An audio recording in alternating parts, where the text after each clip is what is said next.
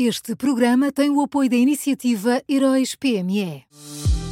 Já são conhecidos os semifinalistas da sexta edição dos Heróis PME. Chegou a hora de partilhar a sua opinião. Vote já na sua história favorita em heróispme.pt e ajude a selecionar os finalistas de cada categoria. Tem até ao dia 19 de maio. Esta é uma iniciativa Unit Consulting.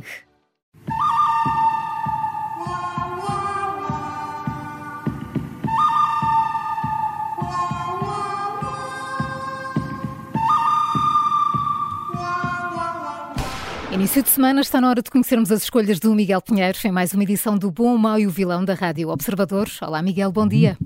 Bom dia, bom, bom dia. dia. Miguel. Quem é o bom desta segunda-feira?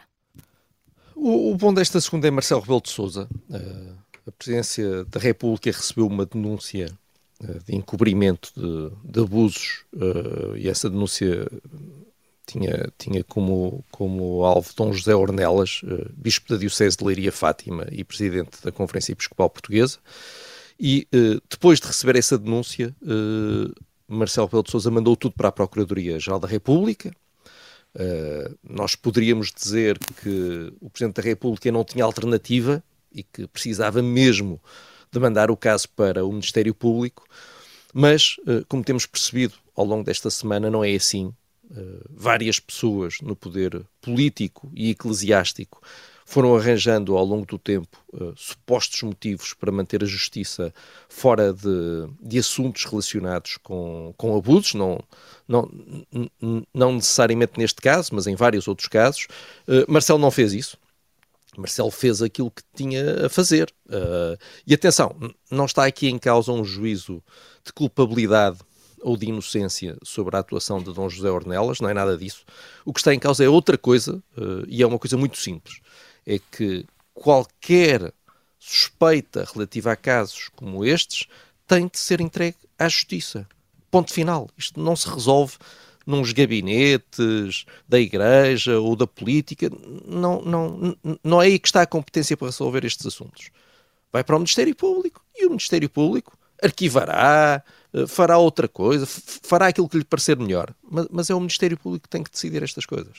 Pois, só aí é que se sabe de facto, é que se chega ao fim e se percebe a culpabilidade ou a inocência sobre todas as atuações, como é evidente, não é? Certo. É claro que uh, a, a, mera, uh, a, a, mera entrada do Ministério Público em qualquer caso é, é é problemática para, para, para as pessoas em causa, uh, cria, cria problemas e cria, e cria questões difíceis, mas não há outra maneira, não há outra forma. Quer dizer, a, alternativa é muito pior. Miguel, o bom é Marcelo Rebelo de Sousa e quem é o mau? Olha, o mau é a Ministra da Coesão. Uh, depois da polémica com a atribuição de fundos europeus a uma empresa uh, do seu marido, Ana Brunhosa decidiu, pelos vistos, que a forma de responder a, esse assunto não era dando uma conferência de imprensa, nem sequer dando uma entrevista, uh, onde tivesse de responder a perguntas uh, de jornalistas. Uh, a ministra achou que a forma de responder à polémica era escrevendo um artigo de opinião, onde, como acontece em todos os artigos de opinião, diria o que quisesse, sem nenhum contraditório. Por isso temos aqui um mau começo. Mas, além disso, o artigo, que foi publicado hoje no público, tem vários outros problemas. Eu vou olhar só para dois, porque não temos tempo para estar aqui a manhã toda e, portanto, vou deixar de fora as coisas que a ministra diz que foram ditas nos jornais, mas que não foram, e vou também deixar de fora as coisas que foram efetivamente ditas nos jornais, mas que a ministra diz que não foram. Portanto, isso fica de fora. E, portanto, sobram aqui dois, uh, só para olharmos aqui para, para alguns pontos. Um deles é este. O texto é muito longo, é mesmo muito longo, mas mesmo assim a ministra, uh, pelos vistos, não teve espaço para responder a um dos pontos essenciais da história. Uh, e um dos pontos essenciais é que o parecer que a própria Ministra pediu à Procuradoria-Geral da República diz que a atribuição dos fundos ao seu marido não é ilegal no atual quadro legislativo, mas critica esse mesmo quadro legislativo por ter uma obscuridade e apela até à sua alteração. Mas em relação a isto, a Ministra passa por cima, não diz nada. Depois há um outro problema uh, no artigo da Ministra, que é a vitimização. Uh, a base desse argumento está nesta frase que foi escrita por Ana Brunhosa.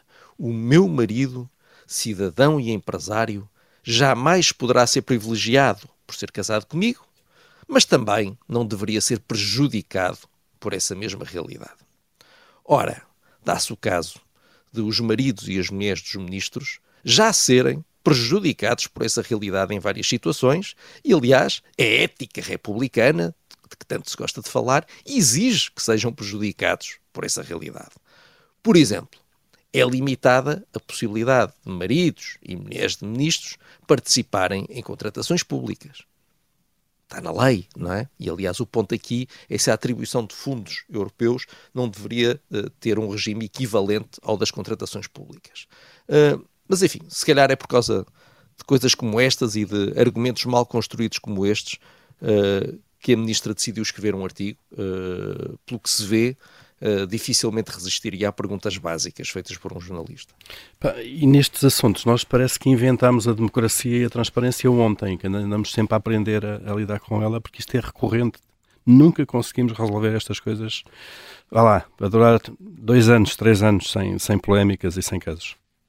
É o nosso fado, Paulo. Sempre. Agora muda-se a lei novamente e seguramente vão prescrever uma série de práticas antigas, enfim. Sim vai, vai correr mal, de certeza. Miguel, e quem é o vilão?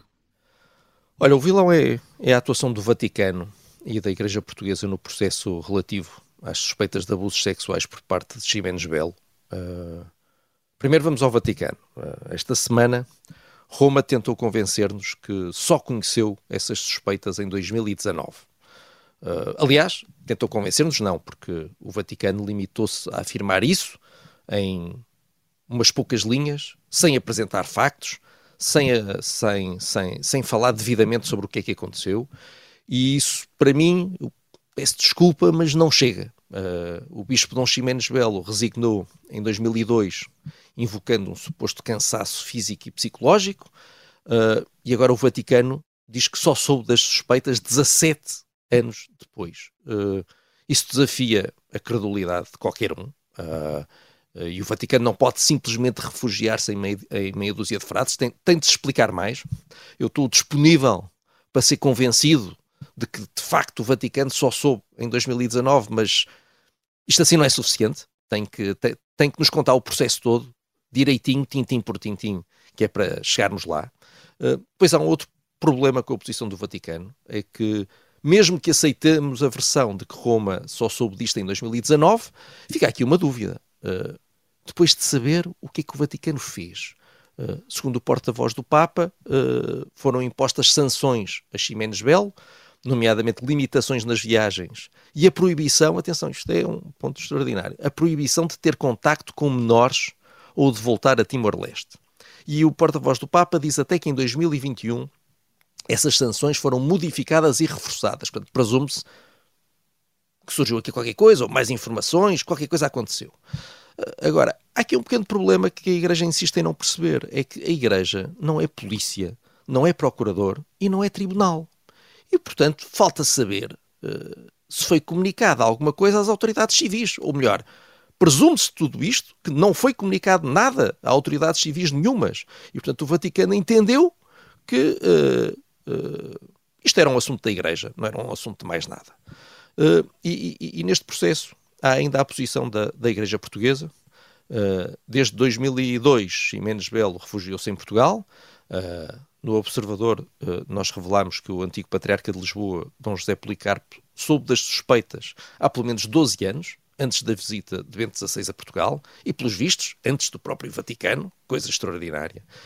mas ficou por esclarecer quem mais é que soube disto, o que é que foi feito exatamente, em que, eh, de que forma é que se deu este, esta, esta permanência de Dom Ximenes Belo em Portugal, não sabe nada, ninguém se dispõe a dar explicações, portanto, neste caso, estamos novamente rodeados de segredos, eh, e isto é fatal para a Igreja, eh, especialmente numa altura em que está a tentar mudar a forma como encara as situações de abuso. Isto assim, assim não é sustentável.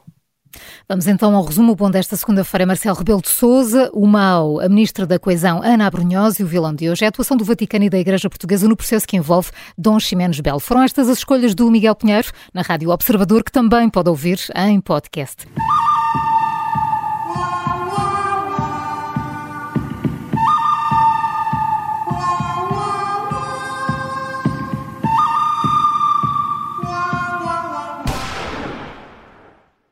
Este programa tem o apoio da iniciativa Heróis PME.